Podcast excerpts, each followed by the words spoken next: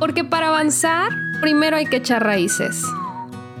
Esto es Con los pies en la tierra, un podcast de Anaís Ceballos.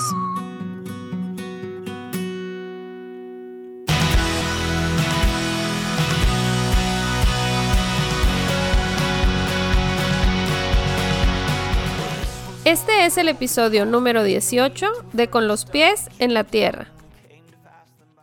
Hola, ¿cómo están? Bienvenidas una semana más al podcast para quienes nos escuchan y quienes nos ven. Vuelvo con invitadas y de nuevo es alguien que conozco de hace mucho, así que se van a divertir escuchándonos.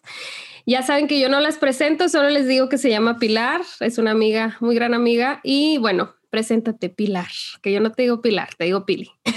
Pili, Pilar, sí, pero lo siento que me regañan, sobre todo si me conocen. Eh, yo soy Pilar Caballero, soy neuropsicóloga y soy maestra de mindfulness, eh, certificada por la Escuela Médica de Massachusetts y por el Instituto Mexicano de Mindfulness. Y bueno, antes de eso, pues psicóloga. Sí, antes de neuropsicóloga y maestra de mindfulness, eres psicóloga. Sí, justamente ya tenía tiempo diciéndote que te quería invitar, pero justo ayer que nos poníamos de acuerdo te decía que lo que quisiera es que hablemos de mindfulness, no porque no podamos hablar de otra cosa, porque sí tenemos muchos temas que podemos tocar a profundidad, pero creo que el mindfulness es un tema que está como de moda desde hace un tiempo, pero que no nos queda muy claro a, a la población en general. A lo mejor yo como psicóloga he tenido un poco más de acercamiento por amistades como la que tenemos que estoy más en contacto, pero sí, incluso para personas como yo con cierta formación, no queda del todo claro Incluso en la traducción, que es atención plena, ahorita tú nos dirás si así está bien o no se dice así, pero para la población en general, personas que se acercan a mí, mis pacientes, mis seguidores, sí siento que cuando hablamos de estas herramientas queda muy en el aire. Entonces, me gustaría empezar por ahí, platicarnos un poco más del mindfulness aterrizado en español. Tú que te certificaste en dos lugares, pues creo que sí importan, ¿no? Los términos. Sí, definitivamente. Y es que aparte el tema de la traducción es todo un tema en sí, porque no hay traducción directa para mindfulness, ¿no? En español. Y el más comúnmente usado es, como tú lo dijiste, atención plena, pero ya se empieza a usar también mindfulness en español, simplemente porque la gente lo identifica más fácilmente así y es como se ha, como dado a conocer realmente en el, en el occidente, ¿no? Pero sí hay todo un tema con las traducciones, no solamente con la palabra mindfulness, sino también todas eh, las enseñanzas de base, como están escritas en un idioma, en otro idioma este, muy antiguo de la India, que se llama Pali, entonces ya traducir de esto a cualquier otro también es otro tema. Entonces se pueden ahí perder como conceptos, ¿no? Pero, pero empecemos con la, con la definición aterrizada. La más comúnmente usada es la de John Kabat-Zinn, que es el que, el que creó el programa de reducción de estrés de ocho semanas, que es el más comúnmente utilizado actualmente a nivel mundial. Y su definición es poner atención intencionalmente al momento presente, sin juicios y sin reaccionar en automático. Es la definición teórica. La verdad es que son conceptos bastante abstractos y se entienden mucho mejor una vez que se hace la práctica, una vez que se medita o se hace la práctica de mindfulness, es cuando ya logramos como que entender bien a qué se refieren estas palabras. Y ahí acabas de hacer una anotación importante, creo, que ya tuve aquí una invitada, eh, es del Cerro, amiga mía también, hablando de meditación. Ella es guía de meditación y se ha centrado en eso, aunque también, según entiendo, trabaja programas de mindfulness, pero lleva muchos años haciendo meditaciones guiadas y ahorita tú acabas de, mencionar ya meditando y entrando al mundo del mindfulness. Entonces, esa es la siguiente pregunta que me surge y que estoy segura que le resulta útil a quien nos escucha. ¿Va de la mano siempre para poder practicar mindfulness? ¿Tengo a fuerzas que meditar? ¿Tengo que saber hacer las dos cosas? o si logro una, logro la otra, como, como, ya sé que no es una pregunta sencilla, pero, o sea, vaya, que no es sí o no, sino que, ah, bueno, hay caminos, ¿no? Pero sí lo vamos a pensar como un conjunto de prácticas. Sí, se lo puedes pensar como dos partes importantes. Entonces, dentro de mindfulness se encuentra la meditación, que es la práctica formal, pero también está la práctica informal. Y esta es donde ya entra cómo vives mindfulness en tu día a día, al trabajar, al conversar, al caminar, al manejar, al hacer absolutamente, al lavarte los dientes, al hacer absolutamente cualquier otra actividad. Entonces, más bien te puedes imaginar como un globo grande de mindfulness y dentro de este globo se encuentra la meditación. Ya, entonces... Es primordial, la verdad. No es la única. Como que acaba siendo sí, empiezo a meditar sin, sin saber que existía el mindfulness, ya me metí a ese globito, ya, ya voy poniéndome en contacto con eso. Y, y, ya después, pues si me adentro, voy entendiendo cómo lo puedo traspolar a la vida, como dices tú, oye, hablar con alguien viéndolo a los ojos, escuchando realmente sin, sin, que mi mente se vaya, pero sí es... Sí, es como los cimientos, o sea, la práctica formal, la meditación, que es lo mismo, ¿no? Te da como los cimientos para, para desarrollar esta habilidad o esta capacidad que tenemos, porque en realidad eso es, y poder hacer la práctica informal de una mejor manera o empezarla a hacer, porque tal vez no la hacíamos, pero la meditación después nos lleva a una capacidad de atención aumentada, a una capacidad de tranquilidad o de aprender a estar en el presente aumentado y todo eso por lo tanto nos va a llevar inevitablemente a entonces tener una práctica informal que se puede dar por sí sola o no, o tal vez la cultivas, ¿no? Pero sí es la parte primordial, entiendo. Sí, o sea que sí te va como transformando y eso es lo que luego puede sonar un poco místico, ¿no? De, de era una persona y ahora soy esta otra más en paz o más tranquila o más presente y que a lo mejor muchos, yo recuerdo en mi juventud, o sea, ya era psicóloga, pero estaba en otro momento de mi vida y pues no me sonaba tan interesante como no, no estamos tan, tan al pendiente cuando estamos en los 20 sobre todo de tengo que estar en este momento, o sea, nos hace como menos lógico y más antes, ¿verdad? Que nosotras ya no tenemos 20, pero la gente de 20 ahora ya está como por lo menos familiarizada con la terminología. Y la verdad es que es una gran herramienta. Tú, digo yo que te conozco y sé que eres ñoña del, equipo ñoño de estudiar y de, incluso por ser neuropsicóloga, ¿no? De que te fijas en toda la parte de base, no solo en la práctica. Pues ahorita que lo decías, me pongo a pensar cómo nos va transformando, ¿no? A nivel neuronal, la manera en la que trabaja nuestra mente sí va cambiando a base de práctica y repetición, me imagino, o cómo es que funciona. Sí, así es. O sea, lo que sucede es que, como ya sabemos, ¿no? El cerebro es plástico y lo que vamos repitiendo es lo que vamos reforzando, ¿no? Entonces, entonces, este, si nosotros repetimos esta actividad de meditación, que al final es un ejercicio de concentración, los circuitos atencionales del cerebro se van reforzando, ¿no? Entonces se van haciendo más eficientes, más rápidos. Es, imagínate como si pudieran haber eh, callejones, calles y carreteras en el cerebro, ¿no? Entonces lo que no utilizamos tanto es más lento, eh, tal vez tiene baches y tienes que ir despacio, nos cuesta más esfuerzo, pues son estos este, callejones, ¿no? Y luego eh, las calles son estas que son más eficientes que los callejones, pero no son súper rápidos, tal vez hay bordos a veces, tienes que frenarte un poco, ¿no? Y luego finalmente están las carreteras, que son aquellas actividades que son las que hacemos comúnmente todos los días, son súper eficientes, son súper rápidas, incluso puedes viajar rápidamente de un lado a otro, ¿no? Que es lo que puedes, por ejemplo, del, del lóbulo frontal al occipital, que va rapidísimo porque, por ejemplo, la vista, ¿no? Que lo usamos todos los días, etc. Entonces, de la misma manera sucede cuando empezamos a meditar. Empezamos a usar ciertos circuitos y reforzarlos, y mientras más lo repetimos, más eficientes se hacen. Y por supuesto que ahorita con las herramientas que existen para medir la actividad cerebral, podemos comprobar muy puntualmente qué estructuras cerebrales se fortalecen o incluso crecen o se hiperconectan. Entonces, de esta manera es como innegable los cambios, como tú dices, que suceden. Luego estos cambios cerebrales, por supuesto que también se empiezan a expresar en, nuestro día a día, o sea, en, lo que vemos, en cómo lo vemos, en cómo actuamos, en, casi hasta cómo, no, no cómo sentimos, pero sí qué hacemos con, con esto que sentimos. O sea, empieza a cambiar como todo este manejo de nuestra existencia, toda esta complejidad que tenemos como seres humanos, empieza a cambiar. Y nada más quiero mencionar algo rápido antes de que se me pase que el, meditar no es realmente de como querer desechar a esta persona que somos y quererla como decir esto ya no lo quiero y quiero una versión mejorada mía.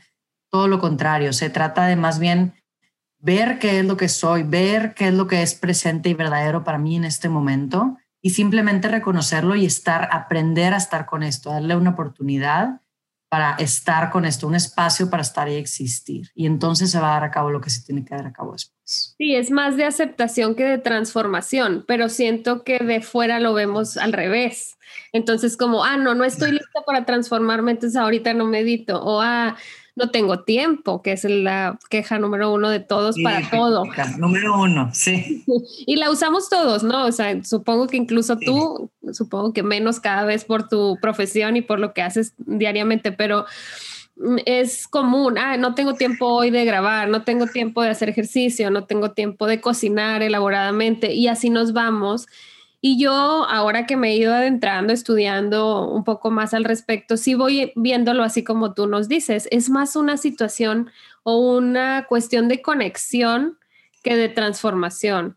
Es como me conecto con quien soy en realidad, pero claro, también se necesita valentía, ¿verdad? Para, para aceptar lo que somos, porque somos cosas fantásticas, pero también tenemos límites, ¿no? Y es cuando, ah, yo pensé que sí podía esto y me doy cuenta que ahorita no puedo.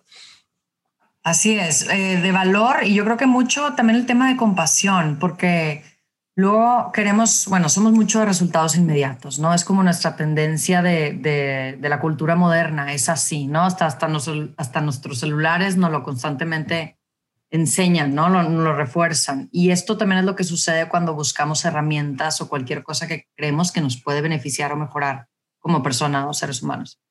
Entonces, esperamos como que esta inmediatez de resultados la realidad es que el camino de la meditación es muy personal, o sea, para cada quien va a ser un camino distinto y en el proceso hay que ser autocompasivos porque, no sé, por, ejemplo, llegan, este, me imagino yo siempre como, como estas burbujas que llegan a la superficie, ¿no? Y, y estas burbujas pueden venir cargados de muchas emociones. Entonces no se trata de, de como de que me quiero sanar y voy a estar aquí y voy a sentir esta emoción y aunque sufra y, no sé, por ejemplo, si llega una tristeza muy fuerte, voy a estar con la tristeza porque estoy meditando y no puedo interrumpir mi meditación. No se trata de eso, se trata de ser amable contigo mismo, contigo misma en el proceso de meditación. Cuando hacemos meditaciones de autocompasión o, de, revivir un momento difícil o, por ejemplo, eh, pensar en una persona que se te hace una persona difícil, siempre decimos, no, si, si hubiera una escala del 0 al 10, de esta experiencia o esta persona que, que te causa como esta, esta, reacción emocional, no te pases nunca del 5, quédate en el 3 o en el 4 y con esto medita y esto vive y esto siente y, y, así, ¿no? Nunca se trata como del... Llegar al máximo. Todo lo que puedes y más. O sea, esto de dar el 110... no, gracias. Ya no lo usamos. Lo contrario insanity, ¿no? Lo contrario así de que vamos, tú puedes más. No, sí, ya, CrossFit mental, no, gracias. Cero crossfit mental, exactamente, lo opuesto. Entonces es mucho como también de, de fluir y, y, de respetar este proceso que cada quien tiene. Y yo por eso digo que a nosotras, las criadas en los ochentas, nos tocó aprenderlo un poco más al momento de madurar, porque yo así lo veo generacionalmente. No nos enseñaban esto. Las nuevas generaciones por lo menos tienen noción de que existe y bueno, quienes somos padres ahora estamos haciendo esfuerzos porque los niños vayan estando conectados con esa autocompasión, con ese vamos a ver qué aprendemos de los errores, etcétera. Porque antes lo veíamos lejano, como, ah, bueno, ya que esté en mi tercera edad y no tenga nada que hacer, reflexionaré. Y ahora, em, pues la ciencia nos va demostrando que si haces de esa reflexión, del silencio, de las pausas, una práctica constante, te retribuye y si a los niños se les enseña, pues su rendimiento académico mejora, sus relaciones personales, ¿no? Entonces, pues estamos como dando la vuelta a una estructura veloz y como, pues basada en competencias simplemente, ¿no? La, la educación como estuvo centrada en ese competir mucho tiempo y ahora es, pues, hasta, encárgate de ti, ¿no?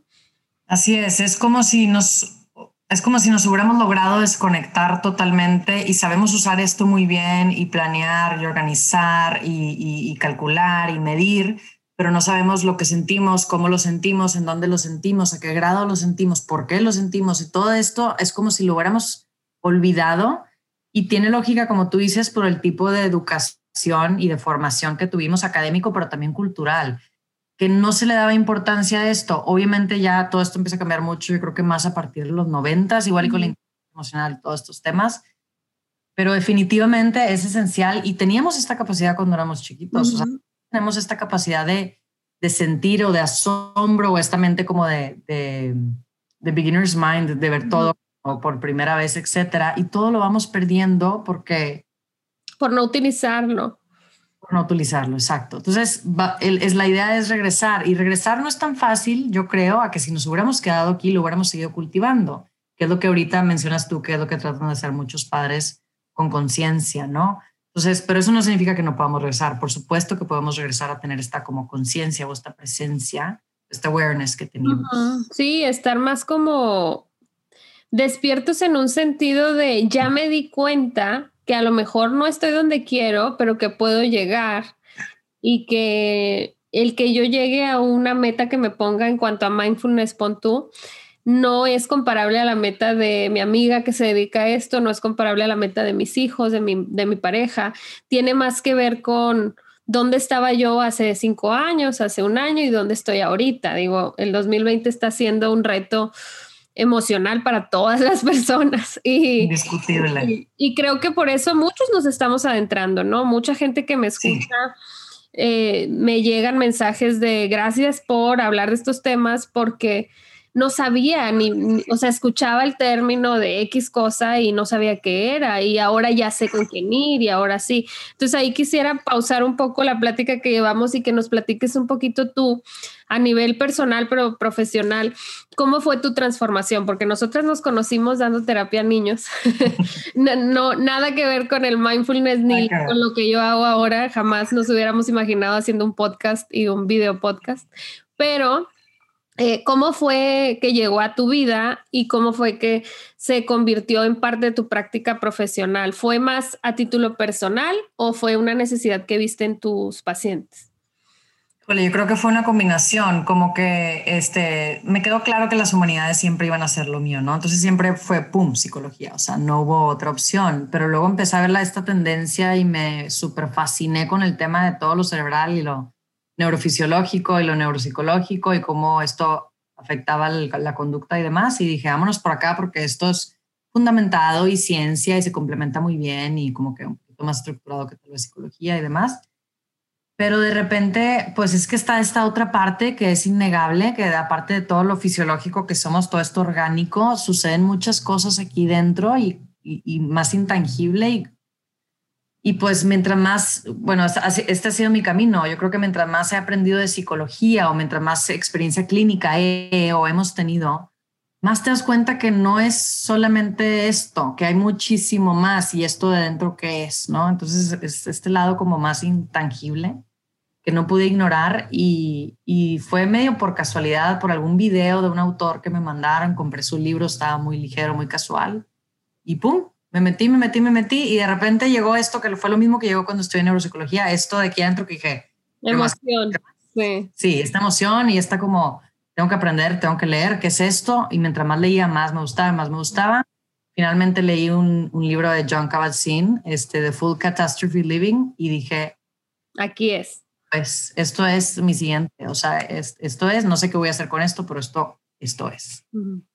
Y en gran parte por lo que tú dices, ¿no? Porque ya tenía este gran sustento de investigación que a mí me da... sabías que, que era como comprobable, tampoco era como, pues hay muchas otras prácticas que sí funcionan, pero que todavía no tienen tanto sustento y a lo mejor no te hubieran gustado tanto a ti por tu manera de ser, ¿no? Entonces hiciste clic con eso. Sí, eso, y, más, más para mi vida profesional, porque pude haber hecho clic con otras cosas que tal vez no están sustentadas, pero ya para aplicación clínica me deja muy tranquila que haya algo que, que esté investigado, sustentado de cierta manera. Y sí lo has ido incorporando a tu práctica, o sea, tú con tus pacientes o con trabajo que haces, sí lo has utilizado.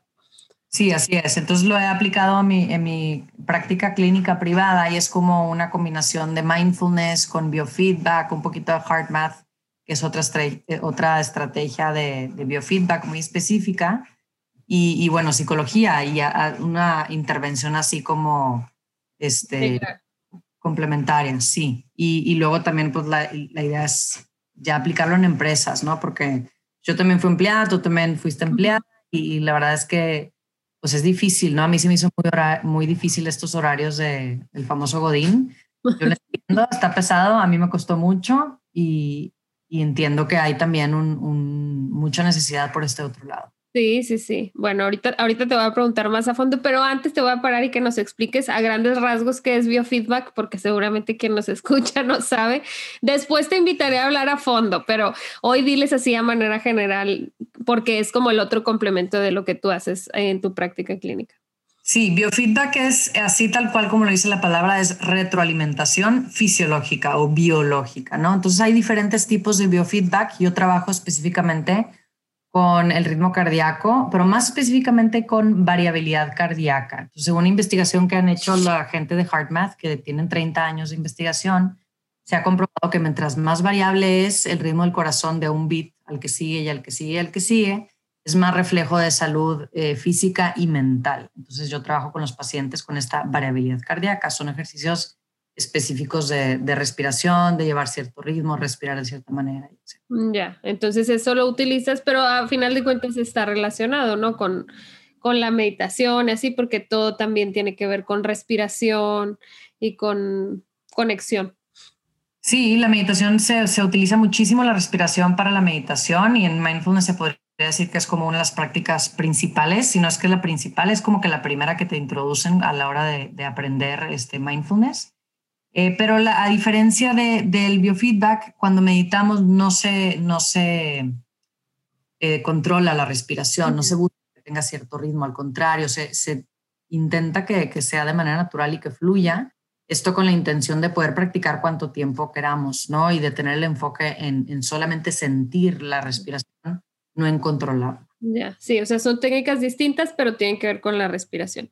Ahora sí, cuéntame un poquito sobre la cuestión como corporativa. Eh, ¿Tú estás ahora más enfocada a eso o en general trabajas todo, pero tienes este proyecto de, de trabajar en corporativos?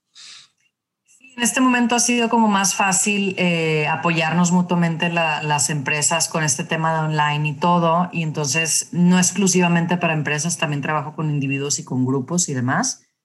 Pero ahorita sí me estoy enfocando un poquito más en empresas y, y aquí ya es un poquito que busque la empresa porque ofrezco cursos y talleres de, de mindfulness, ¿no? De este, como 50% teoría, 50% práctica y hacemos ejercicios de comunicación, por ejemplo, y un poquito como este, ejercicios para, pues, para ayudarles a desarrollar sus habilidades o hacer un poco de introspección.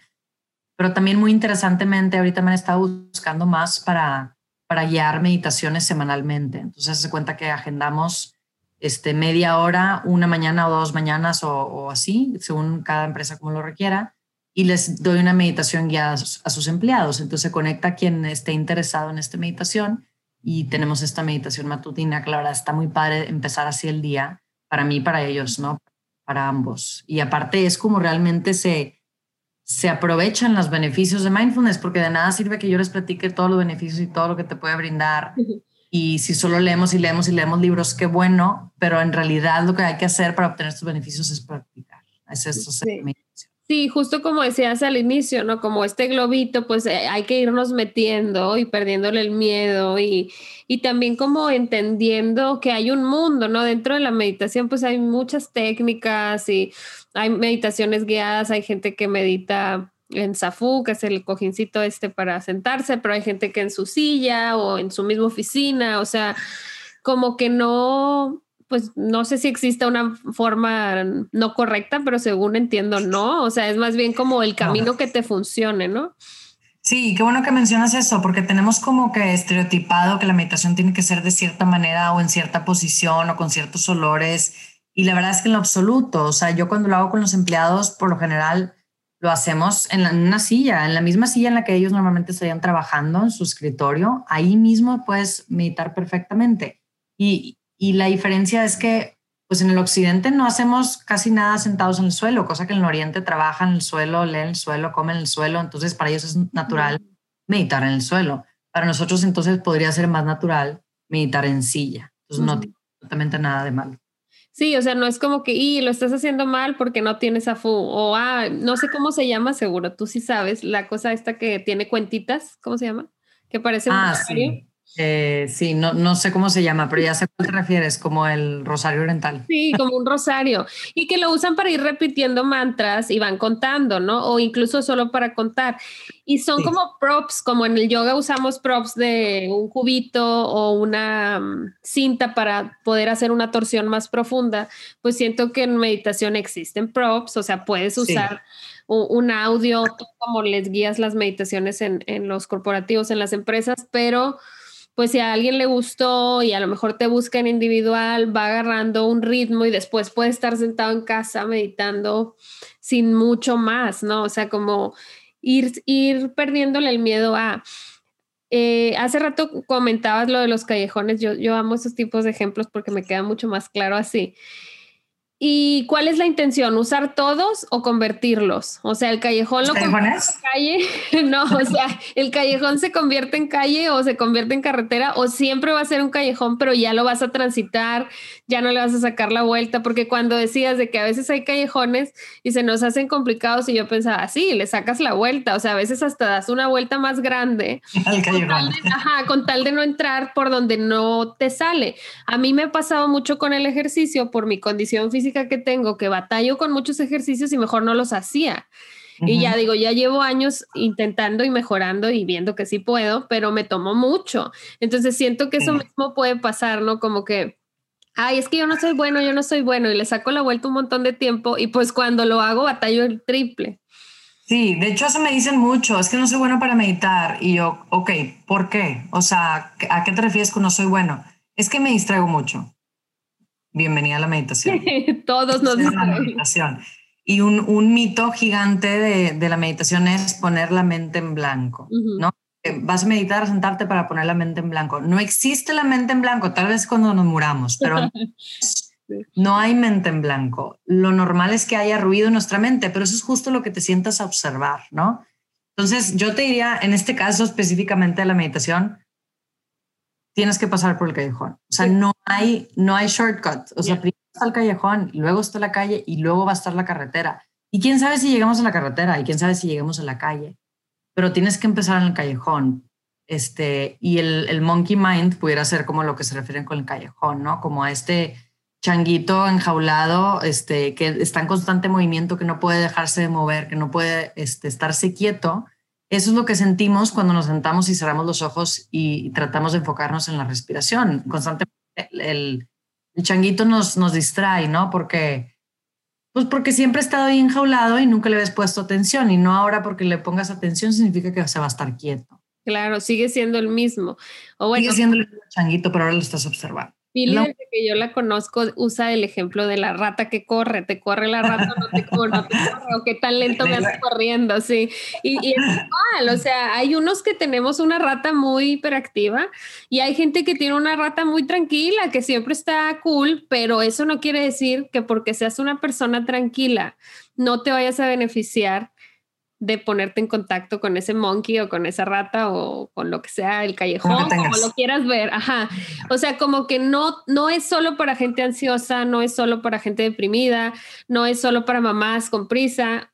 A todos les puede beneficiar, ¿verdad? Así es. Sí, estoy totalmente de acuerdo. A todos les puede beneficiar y también no necesariamente es para todos. O sea, así como existen herramientas que a unos les sirven más que a otros, tal vez puedes probar y entonces este, yo creo que la gran mayoría de la gente sí puede eh, ser algo beneficioso para ellos, pero no puedo decir es para todos, ¿no? No puedo analizar de esa manera. Sí, más bien crees que sí vale la pena intentarlo. Y, y luego yéndonos al, ¿cómo dijiste? Al, mindfulness informal, ¿sí?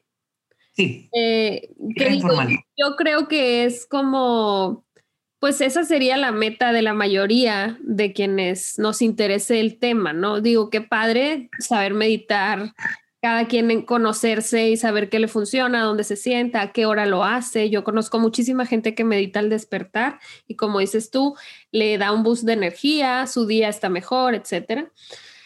Eh, habemos personas que no, que despertamos en automático, pero a lo mejor al mediodía ya me anda ganando la, mm, el, se me acabó la paciencia con mis hijos y ahí puedo hacer una pausa, o hay gente que antes de dormir para descansar mejor, ¿no? Pero más allá de tener tu práctica personal, el llevarlo y tener este mindfulness informal, creo que nos beneficia como sociedad, ¿no? O sea, el, poder manejar conscientemente, em, comer de otra manera, que bueno, el tema de la alimentación es infinito, pero, o sea, poder conectar con tu plato, con los olores, el soltar el celular, el ponerte atención simplemente, o sea, el saber si tu respiración anda bien o no. Eh, hay gente que nunca respira profundamente, entonces no sabe que tiene una obstrucción o así, o sea, como el, poner más atención, no solo a ti, sino al mundo. Yo hace poco estaba dando una charla de herramientas eh, que promueven la salud mental y que por supuesto mencionaba estas, estas técnicas y les decía, a ver, a veces pensamos mucho en que hay que crecer a nivel personal, pero las relaciones son recíprocas. Tenemos que voltear a ver al de al lado y decirle cómo te sientes, eh, cómo vas, a la gente que quieres, ¿no? Que es cercana a ti,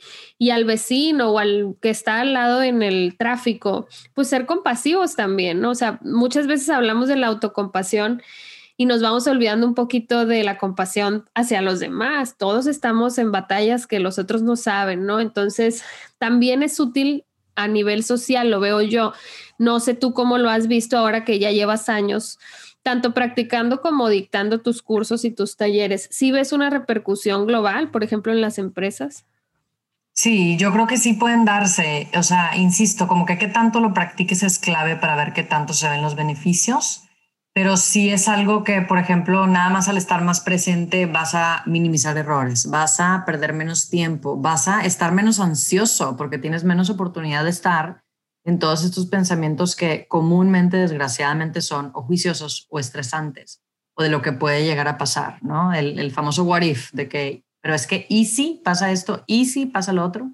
Y si estás presente, no está el easy, o sea, no hay, no tiene tiempo para desarrollarse esta historia o esta película que pudiera terminar en, en el worst case scenario, ¿verdad? O sea, no hay esa oportunidad. Una vez un señor me preguntó, de que, porque yo les puse de tarea, ¿no? Doy un curso que es de varias semanas y mi tarea fue, vayan a sus casas y hagan algo que hacen todos los días, pero con atención plena, usen todos sus sentidos. Entonces les puse el ejemplo del cepillo de dientes. Lávense los dientes poniendo atención, cómo se siente el agua, la pasta, el cepillo, en sus encías, en sus dientes, huélanlo, escuchen, todo, ¿no? Todos los sentidos.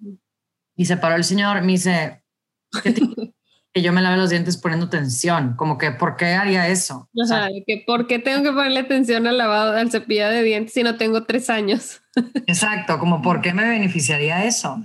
Pero al estar cada vez este, haciendo estas actividades más presentes, entonces cada vez vamos a estar más presentes y al estar más presentes estamos más tranquilos y al estar más presentes también somos más felices. O sea, eso está comprobado por investigación. Entonces, y, el lado que tú mencionabas del conectar con la otra gente, la empatía se desarrolla mucho con, la práctica del, del, mindfulness. ¿Y por qué? Por el simple hecho de que cuando tú estás presente en ese momento, logras ver el sufrimiento ajeno. Si tú estás en tus pensamientos, en tus preocupaciones, en lo que tienes que hacer o en el error que cometiste ayer o antier o hace un año, no notas que la persona enfrente de ti está tal vez pasándola mal, está triste, está sufriendo. Simplemente no lo ves. Entonces, con estar más presente, somos más empáticos porque notamos más fácilmente. Claro, estás más al pendiente. Sí, más, más, más consciente, ¿no? Más aware. Y entonces tienes más momentos tal vez de esto que tú mencionabas, como estos micro, micro convivencias con extraños y no, y aunque no, aunque no lo creamos, estas micro convivencias con otros seres humanos nos ayudan a sentirnos mejor a nosotros y a ellos. Y más en estos momentos que estamos aislados, la mayoría por a mayor o menor medida. O sea, hay mucha gente que sí está saliendo porque quiere o porque tiene que salir a trabajar y aún así el aislamiento les afecta. O sea, no porque yo llevo aislada desde marzo y alguien no, no le está afectando a esa persona porque no hace lo que quiere. Nadie este año hemos, nos hemos movido con la libertad que quisiéramos. O sea, aún y si ha salido. Entonces, esos, esas pequeñas conexiones sí nos enriquecen y además ahorita que decías de te, te permiten ver al otro al estar en el presente. Además, cuando aprendes a conocerte y te das esa tarea que es titánica y es infinita porque pues nunca se acaba, ¿verdad? Vamos cambiando y tenemos que seguir volviendo como al centro, ¿no? Sabes que no es tan sencillo, entonces si es tan difícil conocerme, entenderme, tenerme paciencia, ser compasiva conmigo, pues para el otro también lo es. Entonces ya no le reclamo eh, como en automático. Ya no me enojo con mi pareja la primera que me dice algo que no me gustó, ya no me tomo personal lo que el vecino hizo, lo que, no sé, o sea, muchas cosas que antes pues no reparábamos, ¿no? Porque sí coincido con lo que las dos decíamos de que fue mucho generacional. En, los ochentas fue todo hay que hacerlo más rápido y, y, empezó la tecnología un boom, entonces el microondas y como que todo rápido, rápido. Y ahora volvemos a, vamos a hacerlo más despacio, parece que nos salía mejor. entonces, sí, ya no está tan pues ya no, es tan famosa la prisa, aunque el celular nos tiene súper enganchados y ese sí es inmediato. Entonces es como ambivalente, ¿no? O sea, como que hay que hacer todo en calma, pero públicalo. O hay que hacer todo en calma, pero dale like. sí, pero, sí, pero que el video no dure más de 30 segundos, ¿verdad? Que todo sea así como tras, tras. TikTok, 15 segundos y así. Sí. Así es, pero al menos hay esto, yo creo que como que estás, o sea, cuando leo, por ejemplo, de empresas, cosa que he estado haciendo más en los últimos meses, me da mucha tranquilidad ver que empresas gigantes como Starbucks y como General Electric y como muchas otras tengan, por ejemplo, un piso en su edificio, que es, un piso este, especial para que los empleados puedan ir, leer algo, relajarse, dejar el celular en la oficina, no hacer nada, meditar, o un cuarto este, específicamente donde pueden hacer meditación, o sé que hay oficinas en las que tocan una campana varias veces al día entonces todos hacen una pausa, cierran los ojos, sienten su respiración. O sea, todas estas cosas a mí me dan como muchísima esperanza este, de, que, de que estos CEOs y esta gente encargada de las empresas entonces empiezan a reconocer la importancia de que no podemos solo producir, producir, producir, trabaja, dame más, dame más, dame más, porque no somos así, porque todos tronamos eventualmente. Y cuando el empleado se beneficia, la empresa también, y entonces un círculo benefician mutuamente y esto es lo único sustentable, no puedes exigir solamente, ¿no? O sea, que tiene que ser tienes que dar y recibir. Y, y, así como la empresa no puede exigir solamente nosotras mismas, no nos podemos estar exigiendo eh, como siempre me salió bien la meditación, todos los días lo hice al despertar, pues bueno, sí, puedes formar un hábito, pero si no te salió un día no quiere decir que tú no sirves para meditar, como te dice mucha gente. Entonces sí, es, se está empezando a ver el autocuidado como una inversión. Antes lo veíamos como un lujo, antes era solo los privilegiados pueden y aunque en mayor o menor medida puede ser real en cuanto a posibilidad económica o no sé, espacio, a lo mejor hay gente que no tiene la posibilidad de estar en una empresa o de en su empresa destinar un piso porque tiene un negocio pequeño, pero sí puede hacer modificaciones. La India es el mejor ejemplo, es un país muy pobre, pero sí tienen esta, esta práctica y sí tienen esta manera de ver la vida distinta. que no tenemos, y a pesar de que México es un país maravilloso y muy rico culturalmente, pero sí nos acostumbramos a vivir como trabaja, trabaja, genera, genera, pero no, no hacíamos estas pausas y creo que vamos aprendiéndolo. Seguramente nos falta mucho, pero sí es importante, digo, a mí, eh, a, a, título personal, lo veo contigo, que eres amiga mía y que he visto que se ha ido transformando tu trabajo en que me da gusto darme cuenta, no solo por ti, sino por la gente con la que trabajas, de que la ciencia y el bienestar de lo no tangible se puedan unir, ¿no? Y decir, a ver, te va a ayudar, es, es una herramienta más, ¿no?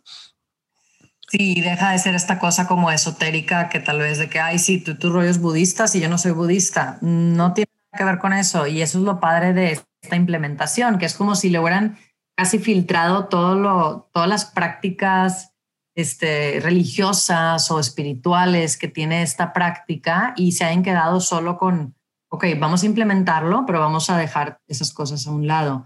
De esta manera es totalmente inclusivo. Yo no me hubiera certificado en esto si no fuera así. O sea, si, fuera como unos sí y unos no, pues no. Mm. Lo puede hacer cualquier persona y esto es importante aclarar no va en contra de la religión católica. No porque seas católico o cristiano no significa que no puedas practicar meditación. Esto es algo muy común, más en ciertas generaciones, pero es muy común. Este, me lo comentan a cada rato, me lo topo. No, es así. que le saquen la vuelta. Sí. Sí, que pasa también con el yoga o también pasa con personas como yo que nunca fuimos religiosas ni con una práctica constante de, de alabanza a un ser superior, y que creíamos lo mismo, ¿no? Entonces era como, pues yo no tengo esa práctica, ¿no? De pedir o de, no sé cómo decirlo, como de una práctica de rezar o de conectarte con un ser superior. Y en realidad después de que lo exploro y lo conozco, pues no, eh, te estás conectando contigo y estás aprendiendo a escuchar y a lo mejor en el camino cambia, ¿no? A lo mejor te conectas más con Dios si tú crees en eso, a lo mejor rezas y en ese rezo incluyes tu práctica de meditación y a lo mejor si tú no rezas ni te conectas con Dios, pues agradeces la naturaleza o agradeces la salud que tienes en tu cuerpo, agradeces a tu familia. Vaya, no tiene que ser solo para quien ya era persona de fe o quien no tiene fe. Como dices, es inclusivo y sí, no lo había visto así, pero es una de las grandes ventajas, ¿no? O sea, lo puedes adecuar a todos los ámbitos. La prueba está en que ahora que lo estás haciendo en empresas funciona bien. Exactamente. Y enseñando lo mismo, ¿no crees que hago como grandísimos ajustes entre individuos o personas católicas o no católicas o ateos o no ateos y empresas? En realidad son las mismas enseñanzas y los ajustes son, son mínimos, o sea, en realidad no, son, son, las enseñanzas, son las enseñanzas básicas, es lo que hay de trasfondo, es como si hubieran agarrado como toda la sabiduría de, de estas prácticas que solían ser religiosas y budistas, por ejemplo, pero hubieran agarrado solo como la, las, la sabiduría básica y eso es lo que se implementa, ¿no? Lo que sí, como como dices, como si lo hubieran pasado por un embudo o un filtro de me quedo con, con como el, centro del aprendizaje. Sí, como lo, lo, los, lo así lo más este... Sustancioso. Lo sustancioso, gracias. De hecho, estás hablando de religión, me acordé de algo que dijo Deepak Chopra, que dije, ay, sí, esto me lo aclara mucho. Este, Deepak Chopra dice que el, eh, la religión o el rezar es hablar con Dios y el meditar es escuchar. Ya. Entonces, si haces, si haces como una distinción en escucho esa voz, que sí, porque es la voz interior. Por eso te digo, si tú no crees en Dios, pues te escuchas a ti mismo, tu voz, eh, tu intuición o como le quieras llamar. Y si tú crees en Dios, dices, bueno, esa parte de divinidad que todas las religiones lo tienen con distinto nombre una parte de esa divinidad está dentro de cada persona y es con lo que conectas cuando meditas. Si tú no ves en, en el término o no lo ves así, pues conectas contigo y con esa parte tuya pura que está tan dentro y por eso es tan pura. Entonces, a final de cuentas, no va en contra de ninguna creencia porque el nombre que uses da igual. Lo importante es la práctica y, y el un poco el soltar toda esa expectativa, ¿no? De que me salga bien o no, sino... Así es. Es como un, un, típico tip, ¿no? Antes de empezar a meditar, es eso, es como llega con apertura y una disposición a ver lo que vas a encontrar, ¿no? No como ya encontré lo que me va a arreglar la vida, ya sé cómo que voy a hacer para estar tranquila, ya nunca voy a volver a tener, por ejemplo, este ataques de ansiedad, eh, ya voy a poder dormir bien en la noche porque medito. Cuidado con estas y más bien llega con apertura, con curiosidad y a ver qué está aquí, ¿no? O sea, a ver qué está presente, qué, está presente ahorita, qué es verdad para mí ahorita. Y tú, los, el trabajo que haces, por ejemplo, a nivel individual o grupal de los cursos, ¿tiene una duración siempre fija? O sea, ya ves que hay como 21 días para crear un hábito, etcétera. O sea, tú recomiendas si alguien se acerca contigo una cantidad específica de tiempo de práctica como para ya decir, ok, ya lo probaste en realidad o, o cómo es en, en, tiempos? Híjole, pues mira, eh, la verdad siempre me trato de acomodar un poco como de qué es lo que está buscando la persona o el grupo de personas, ¿no? Este, la idea sería como, pues no me, no me necesitan para meditar.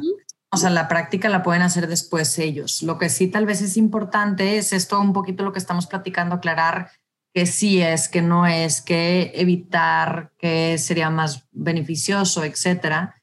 Como tener las bases y así los fundamentos y luego ya, este, pues ya la persona puede hacer la práctica por sí misma, ¿no? Como que eh, ella o él tener su camino e irlo experimentando. El curso básico, como lo de fundamentos de mindfulness, que regularmente ofrezco es de seis horas, pero es como... General. ¿no? Está muy general, está muy breve, está muy práctico para empezar. No significa, es como aprender un idioma, no es como que si yo te enseño seis horas de francés, tú te vas a salir, salir del cuarto hablando francés. En lo absoluto, vas a agarrar una que otra palabra, una que otro verbo y tal vez te comunicas con una que otra frase, pero queda mucho por aprender. Y es lo mismo con este tema, es como todo un idioma interno, ¿verdad? Entonces, jole, es un, es un trabajo infinito, la verdad es que es un compromiso infinito. Y pero sí, sí está la opción de que si alguien te dice, ok, quiero que seas mi guía de mindfulness, meditación, un mes, sí se puede. Sí, claro que se puede, claro, por supuesto. Todo se puede. bueno, eso, este, me gusta escuchar lo que quieren y como ir viendo. Yo tengo como ciertas estructuras de ciertos cursos, ciertas, pero en realidad este, se personaliza siempre. Súper bien. Y hablando eh, concretamente de tu trabajo, si estás en redes sociales, platícanos un poco, porque sé que es el, mundo nuevo. Yo ya llevo rato ahí por, no sé por qué, por novedosa o Porque te encanta, porque te encanta. no, pero vaya, de todas formas, aunque yo ya llevo años en redes y constante. Hasta este año estoy yo ahí, sale mi cara, hablo, grabo videos, hago... Ah, Entonces, eh, siento que este año nos llevó a todas, tú también ya estabas, ¿no? hace, o sea, el año pasado, pero ahora es como... Ahora es más como, ese es, es, es, donde estamos la mayoría de las personas para que los demás nos vean y nos conozcan, ¿no? Entonces cuéntame un poco de las redes que tienes, cómo se llaman, qué haces ahí, promueves tus cursos o, compartes información, ¿cómo, ¿cómo es? Pues mira, comparto más que nada eh, como reflexiones, frases, este, tal vez uno que otro, o sea, varios libros, este, fotos eh, como no sé, vistas bonitas con reflexiones o con, con, la instrucción de respira, inhala, exhala, como pequeños ejercicios, ¿no? Eh, la cuenta es vivir con mindfulness, todo junto. Y bueno, estoy más activa, la verdad, en, en Instagram más que nada, pero también tengo página de internet, igual vivirconmindfulness.com. Y ahí viene más información sobre los servicios, este, más puntuales de lo que ofrezco, tanto clínico como también de específicamente del tema de mindfulness o, o los combinados. Y, y ya, la verdad no he estado tan, tan presente en mis redes como tú, que subes videos y está como tu cara. Yo subo a veces fotos y así, la verdad no, no tanto como tú, pero no estoy cerrada a la posibilidad en un futuro. Sí. lo iremos viendo, como decía mi Sí, eso pasa y, digo, tampoco es, un, es indispensable, ¿verdad? También tiene que ver eh, con el tipo de trabajo que hacemos. A mí me ha servido para que la gente supiera el tipo de clínica que yo hago, porque pues yo solo doy terapia, más amo de psicoterapia, entonces que supieran como mi visión de la psicología.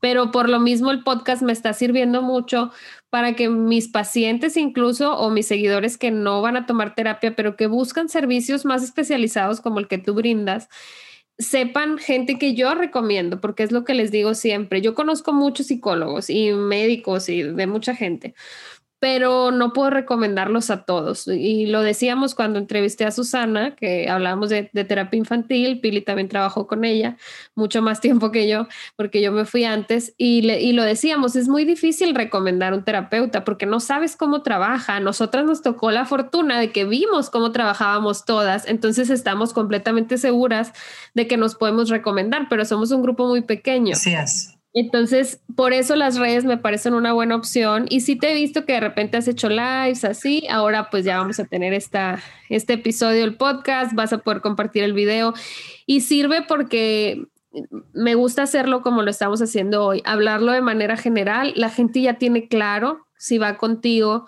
más o menos qué es lo que va a buscar, qué es lo que puede encontrar y que tú tienes apertura, no es como que dices, solo doy este curso de un mes y si no le interesa que le vaya bien, no, sino que te ajustas, ¿no? Sí, así es. Y así también, este, o sea, como one-on-ones de mindfulness, ¿no? De este, platicar tantito qué necesidades hay, qué es lo que busca y luego hacer una meditación, explicar un poquito ciertos temas, o sea, Insisto, en realidad depende de, lo que necesita la persona, o sea, eh, me, me, he ajustado a diferentes cosas según necesidades. Sí, también nos sirve a, colegas, o sea, psicólogos que nos vean o nos escuchen, el saber que hay personas preparadas como tú, que se han certificado y que siguen preparándose porque a mí me pasa mucho que yo le mando a mis pacientes tareas de meditar, de hacer ejercicio, de tal, y entonces a mí me gusta tener, ok, si no sabes meditar o nunca lo has hecho o quisieras aprender más a fondo, puedes ir acá. Si quieres hacer un plan personalizado de ejercicio, vas acá. Entonces, no solo lo que platicamos hoy le sirve a la población en general, que sí, espero que así sea, pero también a los colegas que nos vean o nos escuchen y que puedan decir, ok, ya sé que ella es de, confianza, está preparada, si quiero, no sé, a lo mejor yo doy un taller de algo y te invito y hacemos mancuerna o te mando mis pacientes, entonces pues vamos a sacarle provecho al encierro, a, las redes sociales. Amén. Así es. Y, vamos a seguir aquí, pues tratando de generar contenidos que sumen, porque hay muchísimo, ya hay prácticamente todo en línea, pero no todo dicho por nosotras, no todo dicho para México, no todo aterrizado a este momento, ¿no? Porque luego muchas veces nos quedamos a medio camino pensando, ay, es que pues cuánta gente ya medita, ¿para qué voy a hablar de eso? O ay, ¿Cuánta gente hace podcast? Pues mejor no lo hago. No todos, o sea, es mucho el sesgo que hay en redes sociales, entonces quien me ve a mí seguramente no ve al de al lado y quien ve al de al lado no me ve a mí. Entonces, si esto llegó a ti, quieres aprender a meditar, quieres tener mindfulness o vivir con mindfulness como, como tu cuenta, pues busca Pili ella estará ahí para ofrecerte servicios o si tienes una empresa igual, que te busquen por donde, mensaje directo, correo, tu página. Sí, puede ser por cualquiera de los que tú dijiste, puede ser por DM, por Instagram, eh, o puede ser mi correo que es vivirconmindfulness.gmail.com también. Muy bien, pues bueno, muchísimas gracias. No sé si quieras agregar algo antes de despedirnos. Eh, muchísimas gracias. Todo lo que yo quiero este, agregar a la licenciada Anaí Ceballos. ¿No te presentaste, Anaí? es que ya me conocen. Creo que si ya me están escuchando es que ya me conocían. Pero bueno, si alguien no me conoce, soy Anaí Ceballos, psicóloga. Pilar también es psicóloga. Y aquí estamos para lo que necesiten. Ya tienen nuestras redes. Entonces seguiremos por acá. En una semana más nos escuchamos. Pili, muchas gracias. Gracias a ti. Bye bye.